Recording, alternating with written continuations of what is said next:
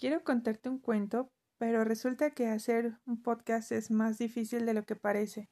Así que esta vez, si me equivoco en alguna palabra, lo vamos a dejar pasar, ¿va?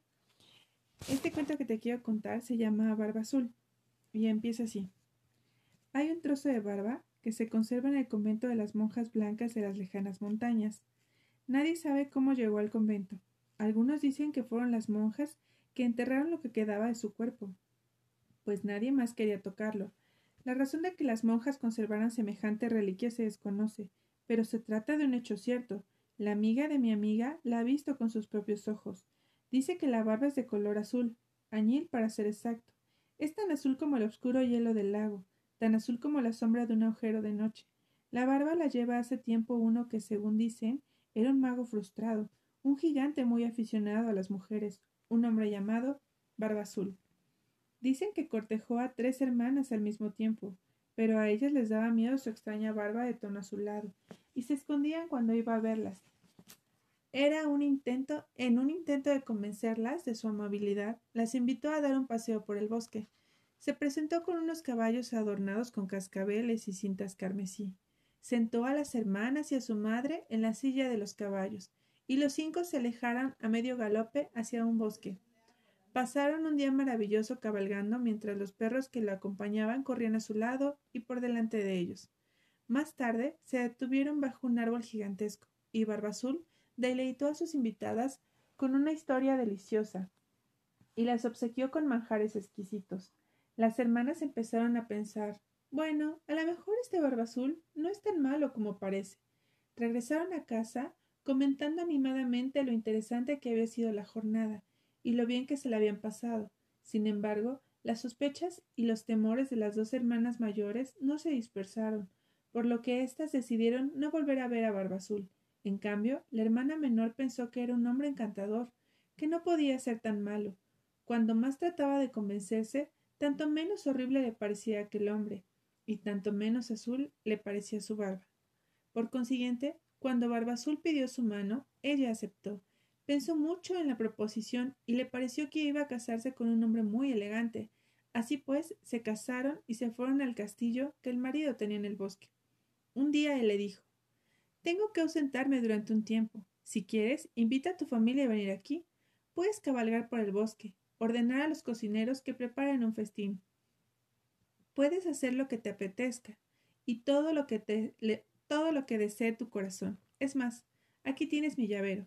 Puedes abrir todas las puertas que quieras, las de la despensa, la de los cuartos del dinero, cualquier puerta del castillo, pero no utilices la llavecita que tiene estos adornos encima. La esposa contestó Me parece muy bien. Haré lo que tú me pides. Vete tranquilo, mi querido esposo, y no tardes en regresar. Así pues, él se fue y ella se quedó. Sus hermanas fueron a visitarla, y como cualquier persona en su lugar, tuvieron curiosidad por saber qué quería el amo que hicieran en su ausencia. La joven esposa les dijo alegremente Dice que podemos hacer lo que queramos y entrar en cualquier estancia que deseemos, menos en una. Pero no sé cuál es. Tengo una llave, pero no sé a qué puerta corresponde. Las hermanas decidieron convertir en un juego la tarea de descubrir a qué puerta correspondía la llave. El castillo tenía tres pisos. De altura en cien puertas en cada ala. Y como había muchas llaves en el llavero, las hermanas fueron de puerta en puerta y se divirtieron mucho abriendo las puertas. Detrás de una puerta estaba la despensa de la cocina, detrás de la otra los cuartos donde se guardaba el dinero. Había toda suerte de riquezas y todo les parecía cada vez más prodigioso. Al final, tras haber visto tantas maravillas, llegaron al sótano, y al fondo del pasillo encontraron una pared desnuda. Estudiaron desconcertadas la última llave y la de los adornos encima. A lo mejor esta llave no encaja en ningún sitio. Mientras lo decían, oyeron un extraño ruido. Asomaron la cabeza por la esquina y, oh prodigio, vieron una puertecita que estaba cerrada. Cuando trataban de volverla a abrir, descubrieron que estaba firmemente cerrada con llave. Una de las hermanas gritó Hermana, hermana, trae la llave. Esta debe ser la puerta de la misteriosa llavecita. Sin pensarlo, una de las hermanas introdujo la llave en la cerradura y la hizo girar.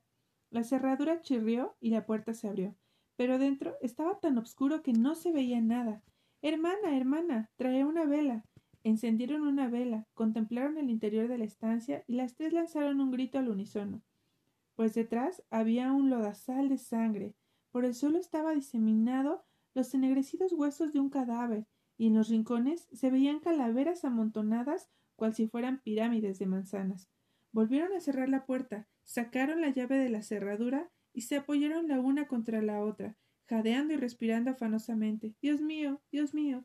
La esposa contempló la llave y vio que esta estaba manchada de sangre. Horrorizada, intentó limpiarla con la falda de su vestido, pero la sangre no se iba. Oh no. gritó. Cada una de sus hermanas tomó la llavecita y trató de limpiarla, pero no lo consiguieron. La esposa se guardó la llave en el bolso y corrió a la cocina. Al llegar allí, vio que su vestido blanco estaba manchado del rojo desde el bolsillo hasta el dobladillo, pues la llave estaba llorando lentamente gotas de sangre de color rojo oscuro. Rápido, dame el crin del caballo, le ordenó a la cocinera. Frotó la llave, pero ésta no dejaba de sangrar. De la llavecita brotaban gotas y más gotas de pura sangre. La sacó fuera, la cubrió con ceniza de la cocina y la frotó enérgicamente. La acercó al calor para chamuscarla. La cubrió con telarañas para restregar la sangre, pero nada podía impedir aquel llanto. ¿Qué voy a hacer? gritó entre sollozos. Yo lo sé, esconderé la llavecita, la esconderé en el armario de la ropa, cerraré la puerta. Esto es una pesadilla, pero todo se arreglará. Y eso fue lo que hizo. El esposo regresó justo la mañana siguiente. Entró en el castillo y llamó a la esposa. ¿Y bien? ¿Qué tal ha ido todo en mi ausencia? Ha ido todo muy bien, mi señor. ¿Cómo están mis despensas? preguntó el esposo con voz de trueno. Muy bien, mi señor. ¿Y los cuartos del dinero? rugió el esposo. Los cuartos del dinero están muy bien, mi señor. O sea que todo está bien, ¿no es cierto, esposa mía? Sí, todo está bien. En tal caso, dijo el esposo, bajando la voz, será mejor que me devuelvas las llaves. Le bastó un solo vistazo para darse cuenta que faltaba una llave. ¿Dónde está la llave más pequeña? La, la, la he perdido. Sí, la he perdido. Salí a pasar a caballo y se me cayó del llavero y debí perder una llave. ¿Qué hiciste con ella, mujer? No, no me acuerdo. No me mientas. Dime qué hiciste con la llave. El esposo le acercó una mano al rostro como si quisiera acariciarle la mejilla, pero en su lugar la agarró por el cabello. Esposa infiel. gritó arrojándola al suelo. Has estado en la habitación, ¿verdad? Abrió el armario y vio que la llavecita colocada en el estante superior había emanado sangre roja que manchaba todas las prendas y todos los vestidos de seda que estaban colgados debajo. Pues ahora te toca a ti, señora mía, gritó, y llevándola a rastras por el pasillo, bajó con ella al sótano hasta llegar a la terrible puerta. Barbazul se limitó a mirar la puerta con sus fieros ojos, y ésta se abrió. Allí estaban los esqueletos de las antiguas esposas. Ahora. bramó pero ella se agarró del marco de la puerta y le suplicó Por favor, te ruego que me permitas serenarme y prepararme para mi muerte. Dame un cuarto de hora antes de quitarme la vida para que pueda quedar en paz con Dios. Muy bien, rezongó el esposo. Te doy un cuarto de hora, pero procura estar preparada. La esposa corrió a su cama de piso a su cámara del piso de arriba y pidió a sus hermanas que salieran a lo alto de la muralla del castillo. Después se arrodilló a rezar pero en su lugar llamó a sus hermanas. Hermanas, hermanas, venéis.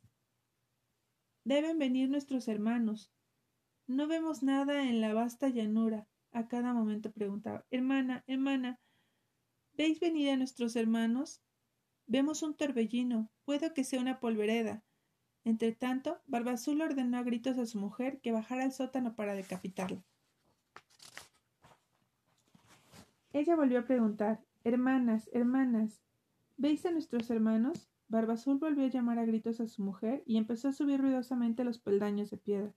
Las hermanas contestaron Sí, los vemos. Nuestros hermanos están aquí y acaban de, entrar en el castillo. Barbazul avanzó en el pasillo en dirección a la cámara de la esposa. Vengo a buscarte, rugió. Sus pisadas eran muy fuertes, tanto que las piedras del pasillo se desprendieron y la arena de las argamasa cayó al suelo. Mientras Azul entraba pesadamente en la estancia con las manos extendidas para agarrarla, los hermanos penetraron a golpe en el castillo e interrumpieron en la estancia. Desde allí obligaron a Barbazul a salir a, se acercaron a él con espadas desenvainadas y empezaron a dar tajos a diestra y siniestra. Lo derribaron al suelo y al final lo mataron, dejando su sangre y despojos para los buitres.